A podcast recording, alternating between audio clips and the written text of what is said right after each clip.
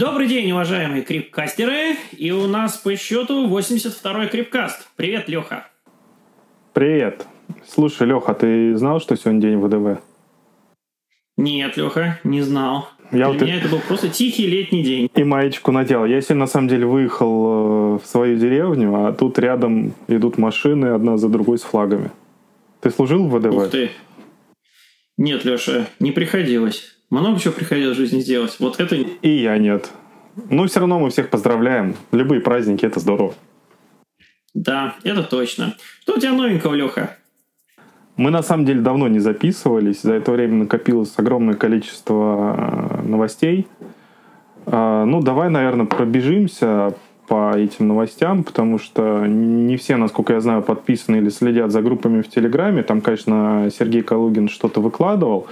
Но первое, наверное, такое самое интересное, что произошло за это время, за там, последний месяц, мы с тобой, да, активно готовили академию, и вот, к сожалению, целый месяц не выкладывали наши уютные посиделки с новостями. И за это время что успело произойти? Вот. Давай, Леш, сразу пару слов ты все-таки скажешь про летнюю академию, про то, что она еще не закончена, когда мы сейчас это выкладываем видео.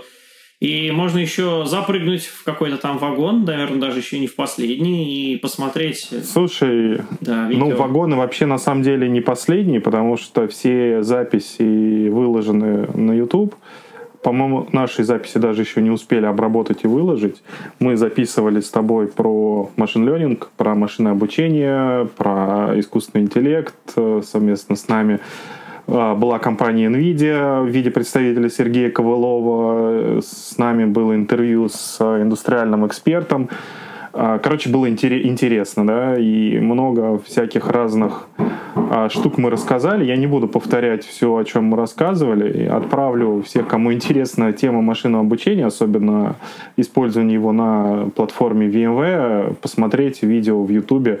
Там, на самом деле, найти просто, набрать VMware Russia в поиске YouTube, зайти на канал, и там отдельный плейлист по всем трекам по Академии. Да, на самом деле э, 7 тем заявлено на летней академии, и вот я могу похвастаться тем, что как минимум моя первая тема, я первым выступал э, по теме End User Computing, там по каждой теме два дня, и, соответственно, вот пе- первые два дня User Computing выступления уже смонтировать успели, и первый день э, выступления наших коллег по платформе VMware тоже Ну, этот, да, тре- трек назывался «Платформа». В рамках этого трека было, естественно, про платформу VMware инфраструктурную. И второй день мы рассказывали вот про платформу для машинного обучения. Да, вот именно так. Ну, в общем, заходите туда, я думаю, там будут добавляться видео по мере выхода новых, новых частей, новых выступлений наших коллег. А мы давай про новости.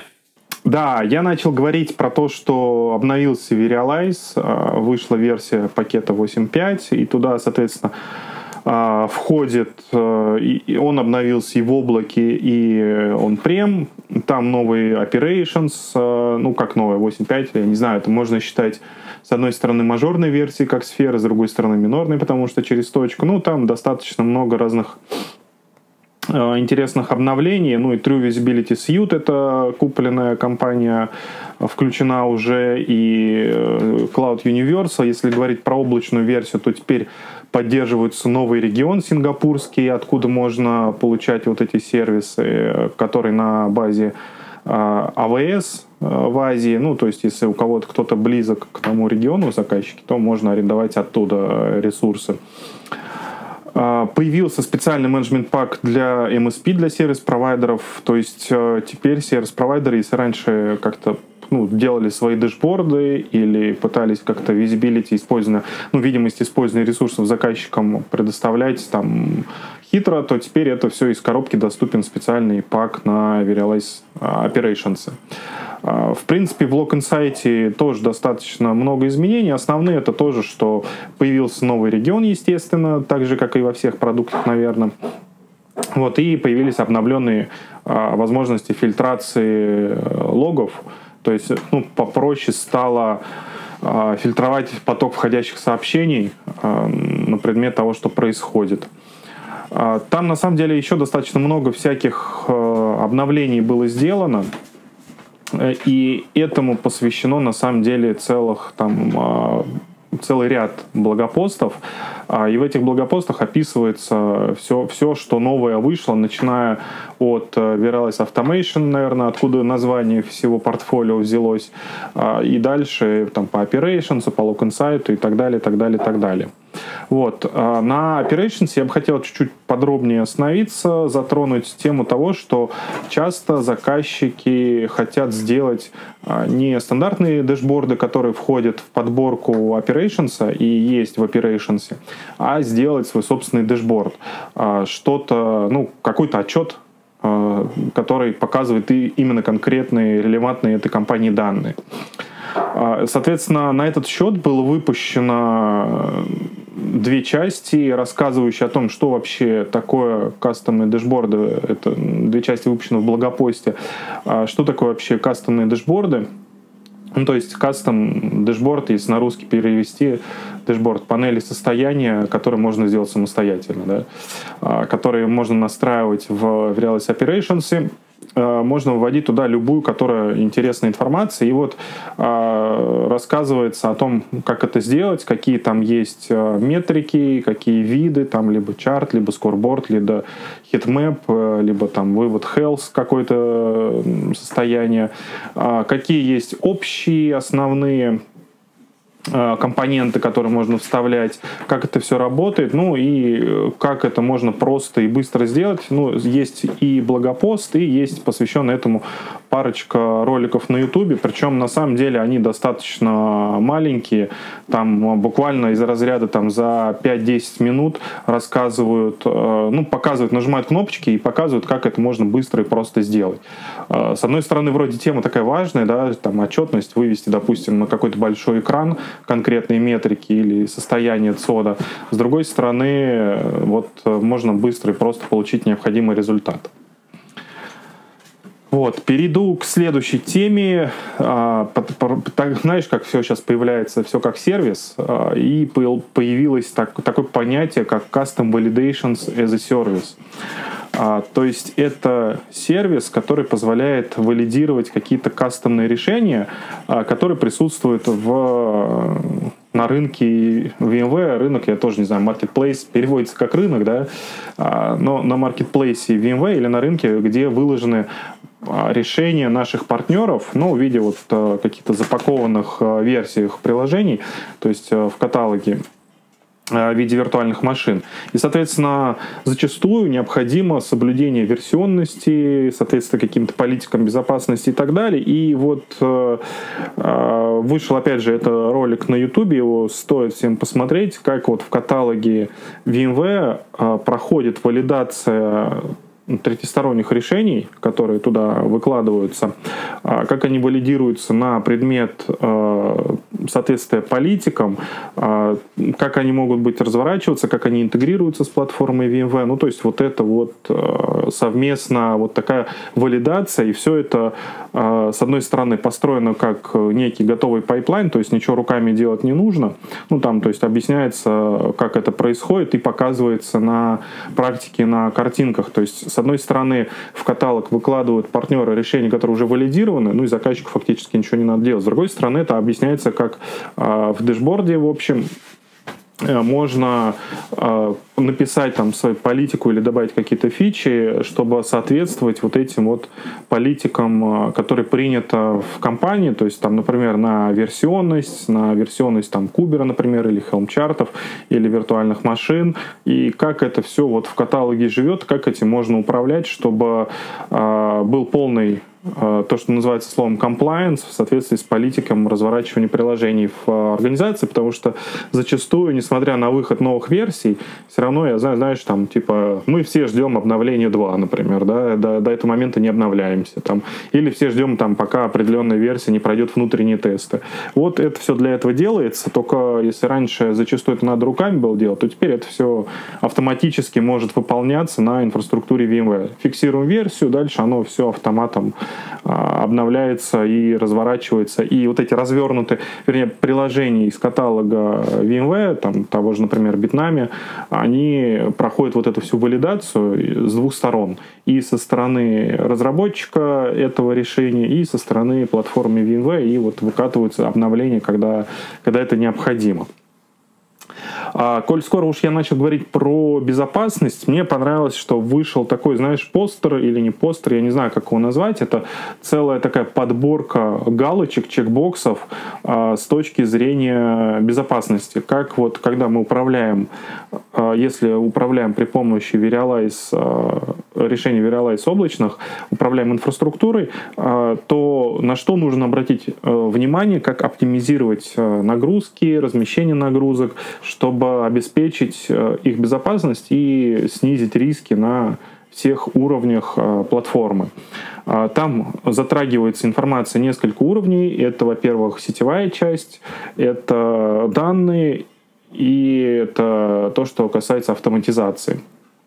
Соответственно, э, этот список в виде, вот, ну, как я повторюсь, с одной стороны постера, с другой стороны, наверное, его можно распечатать, и там нужно ставить э, галочки, есть ли такая вещь в организации или нету, или на что нужно обратить внимание.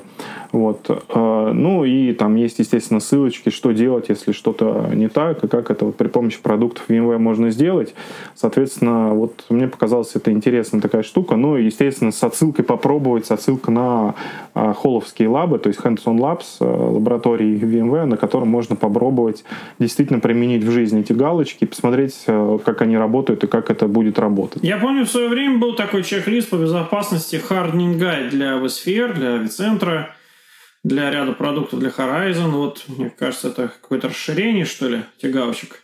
Слушай, ну это не расширение, тут на самом деле гораздо сильнее по верхам а, все это обходится. То есть здесь не такой прям hardening guide, как болты и гайки крутить. Здесь скорее общий посыл, на какие моменты стоит обратить внимание и там поставить галочку, есть у вас это в организации или нет, и может ли там называться такая инфраструктура безопасной или нет.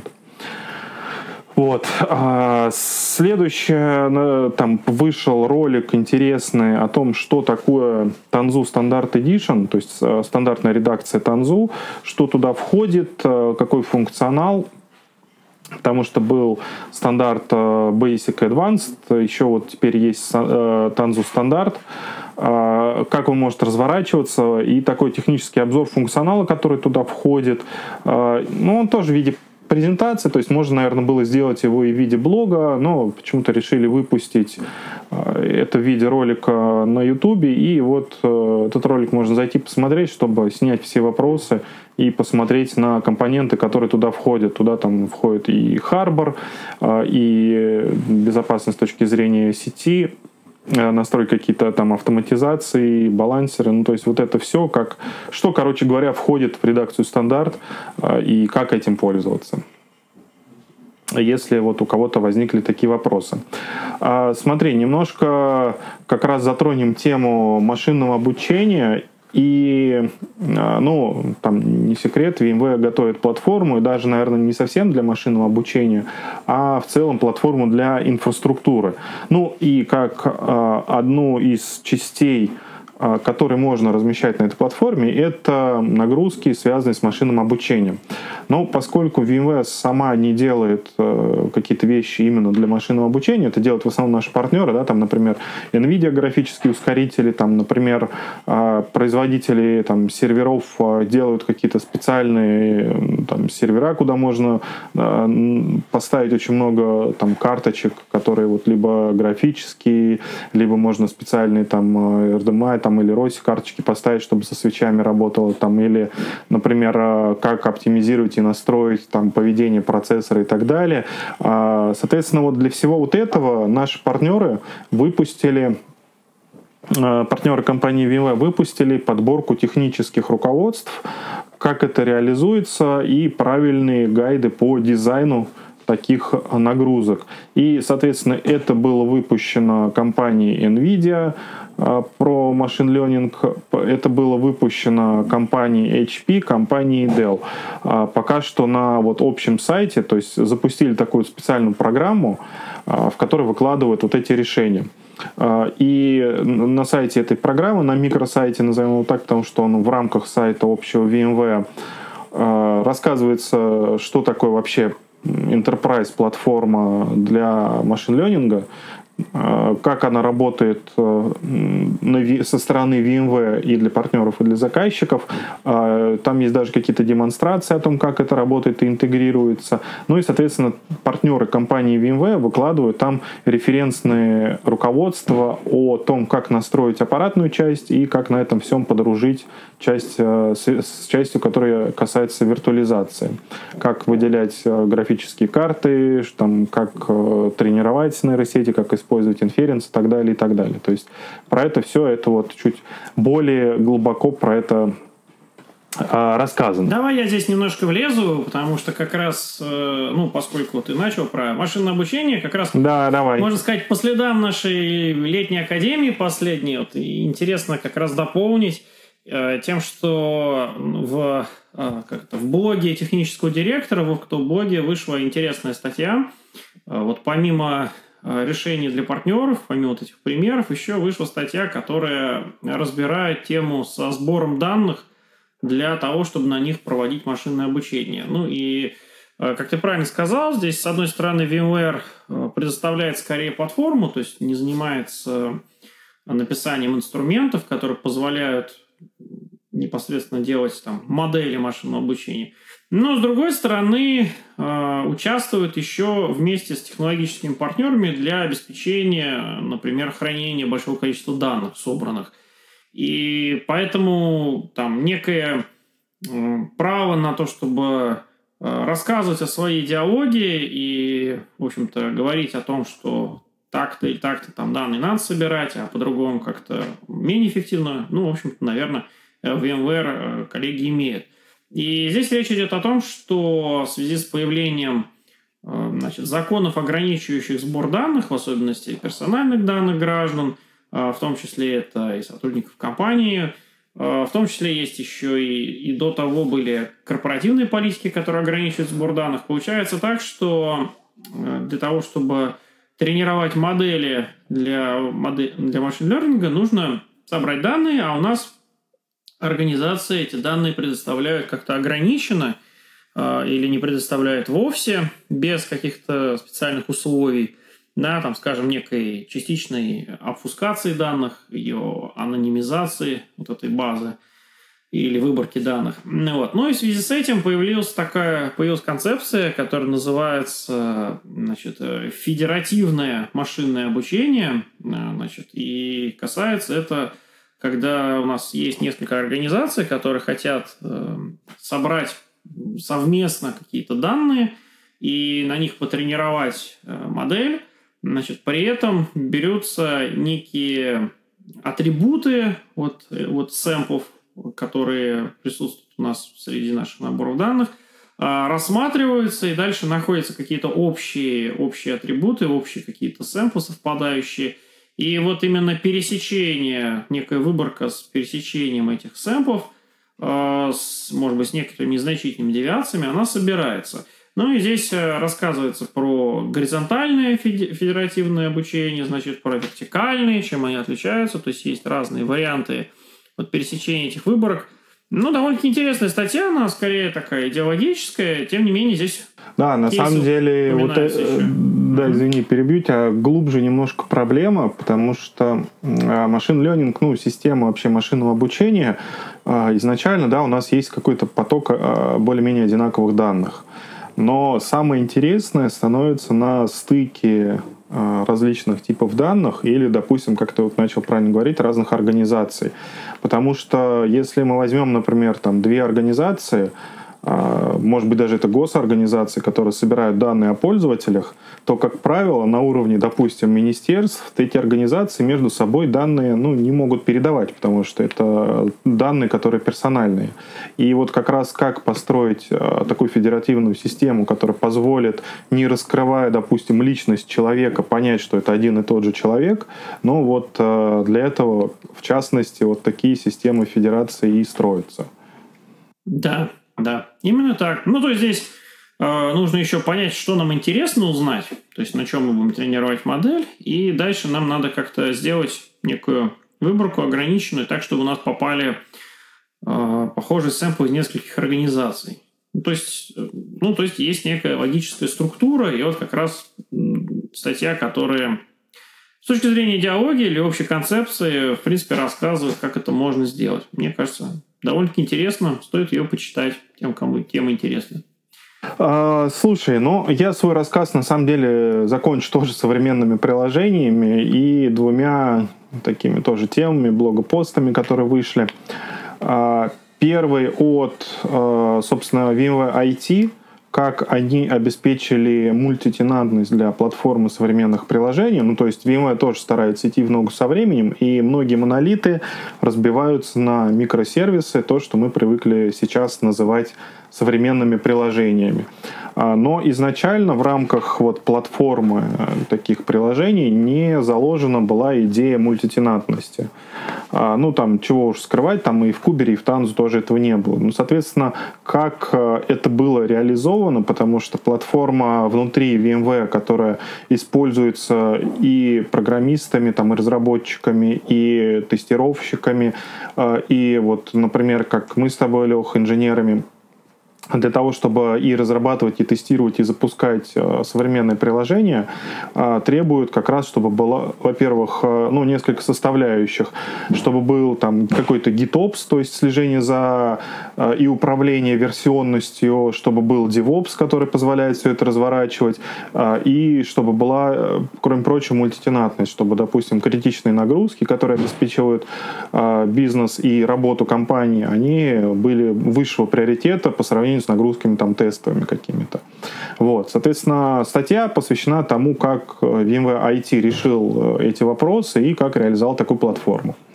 А, всем рекомендую почитать, потому что к этому все равно мы все идем, и там, с шага виртуализации и автоматизации там, через какое-то время во многих компаниях либо уже поднялся вопрос а, разворачивания в продуктивной среде нагрузок а, вот, современных приложений, то есть контейнеров, микросервисов. А с другой стороны, некоторые там скоро к этому придут.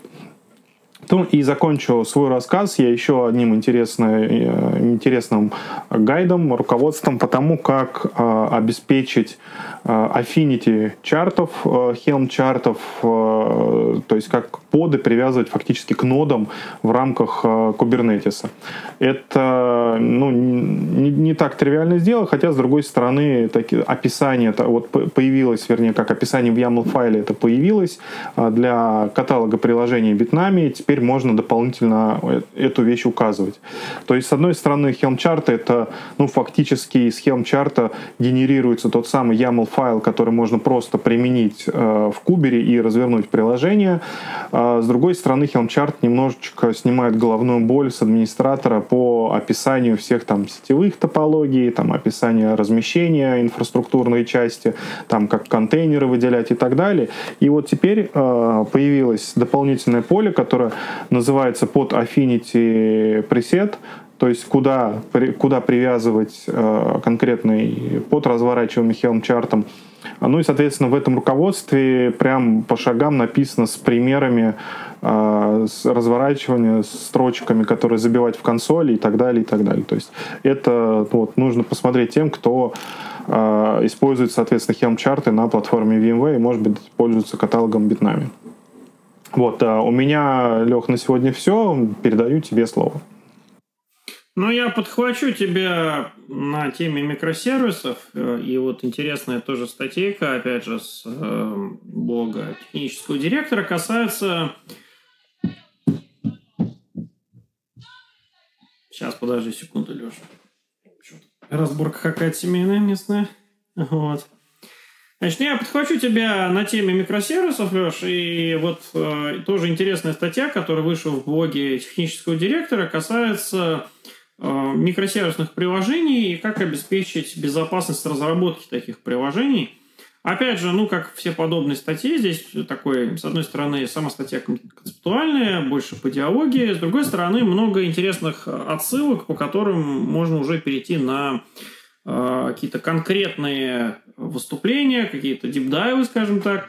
Вот. Ну и суть заключается в том, что очень часто, ну, на текущий момент, как то одной из проблем, э, постулируется, что очень часто у нас э, сознательные разработчики, которые знают, как будет развертываться приложение, которые участвуют в его развертывании на микросервисах, тем не менее упускают из виду тематику безопасности, ну, потому что безопасники являются отдельным отделом, и они пропускают всю фазу вот, разработки, все фазы, вернее, разработки, тестирования, там, автотестирования или там юнит-тестирования на CI-CD пайплайне, и приходят уже несколько позже и начинают э, находить уязвимости, если находят их, э, и вынуждают, в общем-то, разработчиков вернуться назад на предыдущие версии для того, чтобы заняться патчингом уже выпущенного программного обеспечения, выпущенного Э, на прошлой версии, в то время как они вроде как должны разрабатывать уже новую версию, да, и таким образом вносят некую такую неразбериху. Э, в итоге получается, что, ну, во-первых, э, разработчики не, как бы с безопасниками находятся в неком отрыве, безопасники не участвуют в процессе деплоя и разработки, не знают, что там происходит. Естественно, это влияет на то, что какие-то уязвимости попадают с приложением уже в продуктивную среду, в итоге их кто-то там эксплуатирует, и получаются неприятные кейсы, как упомянутые вот в статье э, кейс SolarWinds, которые были там хакнуты с использованием кода, значит, в кодовой базе SolarWinds и распространением, значит, вредоносного кода вместе там с обновлениями на программное обеспечение – и это не это прошло, это никто не заметил изначально, это прошло некий контроль, или контроль этого тоже по, по факту особо не было. Ну вот, в общем, а, поднимается тема, что нужно привлекать безопасников для участия на этапах а, разработки, тестирования ПО.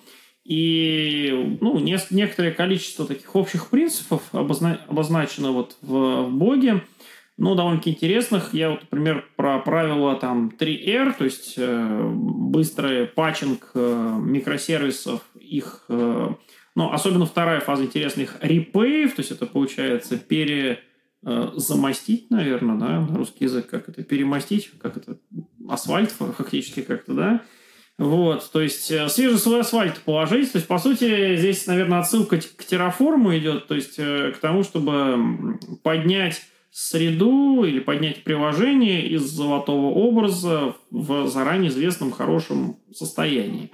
Вот. И всегда стремиться, чтобы у нас не было э, разлета состояний между э, копиями нашего ПО, которые мы раскатываем, которые мы деплоим, чтобы каждый раз это было какое-то проверенное, правильное состояние, стабильное. Да? И каждый раз вот, мы к нему откатываем нашу систему спустя некоторое время ее работы. Вот. Ну и производить ротацию э, секретов, э, всевозможных логинов, паролей, кодов API кеев, кодов к базе данных и прочее, прочее. Ну и, конечно, для этого хорошо бы использовать какую-нибудь систему для хранения подобных секретов э, в микросервисных приложениях. Ну, например, там HashiCorp Vault или KeyCloak или что-то подобное. Ну, в общем, статья как я уже сказал, да, с одной стороны, тут много всего, с другой стороны, ну, как-то правильное настроение, наверное, задает и, наверное, является неплохим, неплохим чтивом по теме.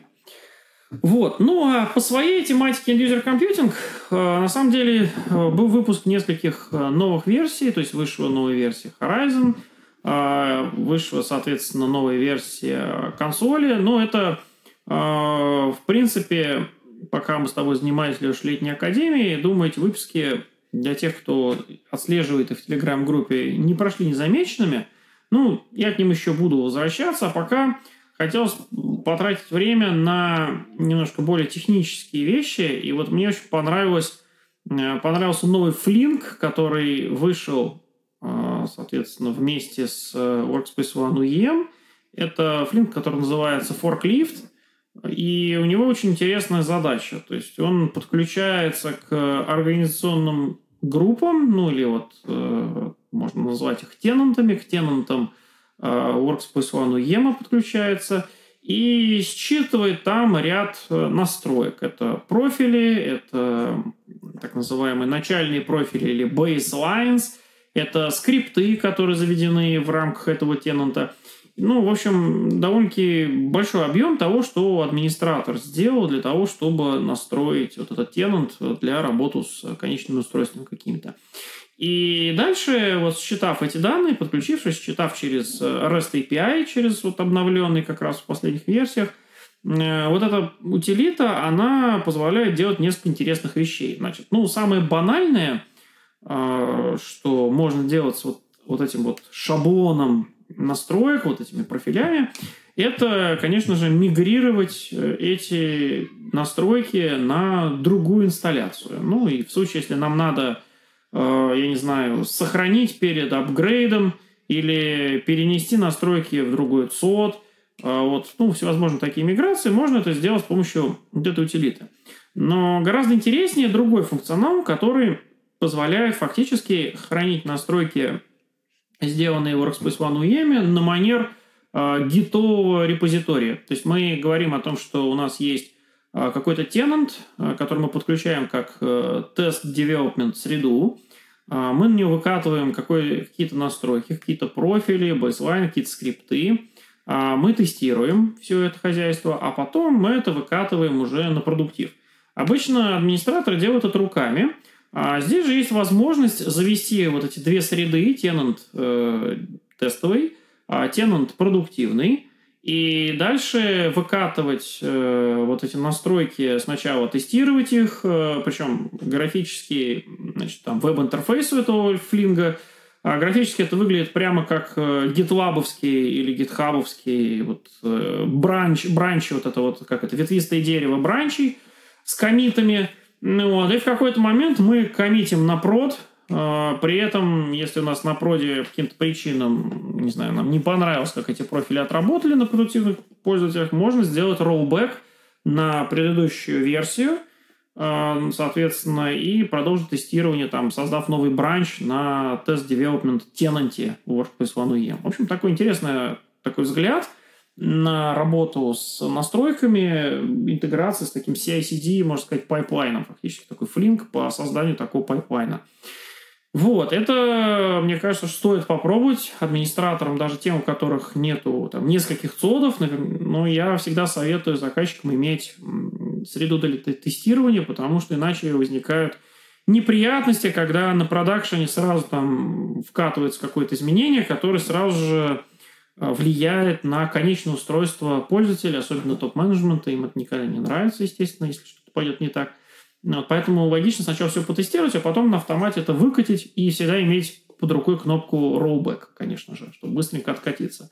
Ну и еще две статейки. Мне очень нравится тем, что они решают э, вполне конкретные две задачки с управлением клиентских устройств на Windows.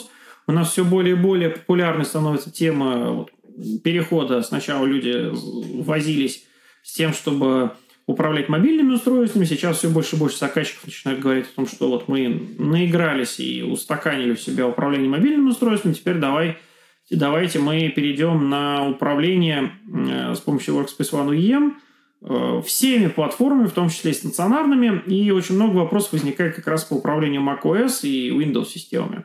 И вот по Windows э, пара интересных вопросов. Во-первых, такой, скажем так, простенький, но не банальный вопрос – заключающийся в настройке межсетевого экрана на Windows. А, дело в том, что в настройках есть помимо э, TCP, UDP э, протоколов, которые мы можем разрешить там или запрещать, ну или вообще вс- всего набора протоколов, так называемая настройка All, а есть еще такая интересная настройка, как Custom, и там предлагают ввести целое число.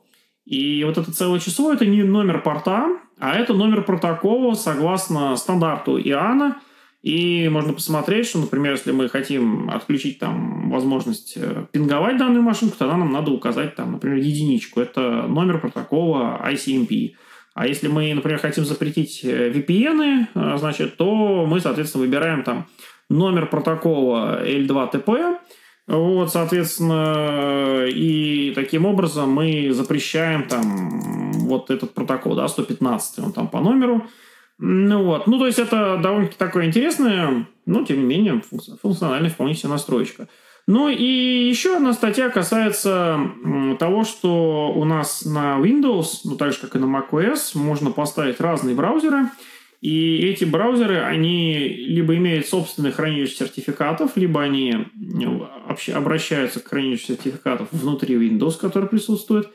И когда с этого браузера человек заходит на какой-то портал, который поддерживает SSO, там в рамках э, э, значит, цепочки с Workspace ONE Access, то браузеру нужно предъявить сертификат машины, ну, который, конечно же, был внедрен там ранее системой Workspace ONE UEM.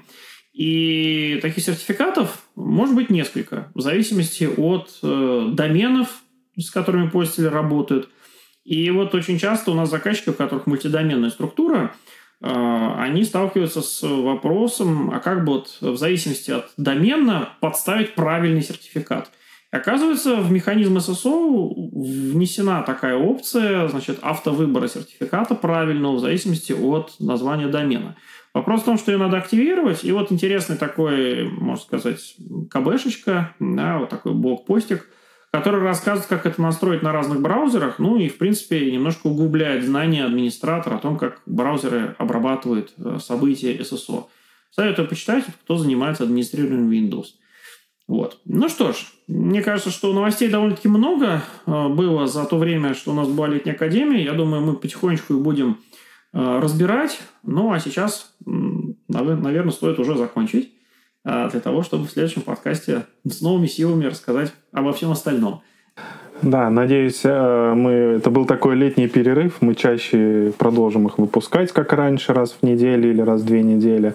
Э, ну, все, всем прощаемся, всем пока-пока. Всем пока-пока. Счастливенько. thank you